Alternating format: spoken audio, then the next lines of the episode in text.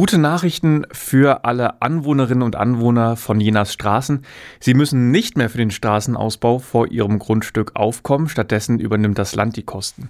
Der Thüringer Landtag hat beschlossen, den Straßenausbaubeitrag abzuschaffen. Das neue Gesetz tritt rückwirkend zum 1. Januar 2019 in Kraft.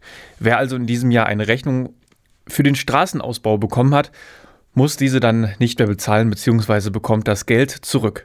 Für Rechnungen von den Jahren ab 2015 bis 2018 können dann auch Härtefallanträge gestellt werden. Welche Voraussetzungen erfüllt werden müssen, um einen Härtefallantrag zu stellen, ist noch nicht ganz festgelegt. Hier soll bis Mitte nächsten Jahres eine Lösung gefunden werden.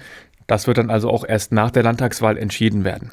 Für das Jahr 2019 kann die Stadt Jena also eine Rückzahlung von 2,3 Millionen Euro beantragen.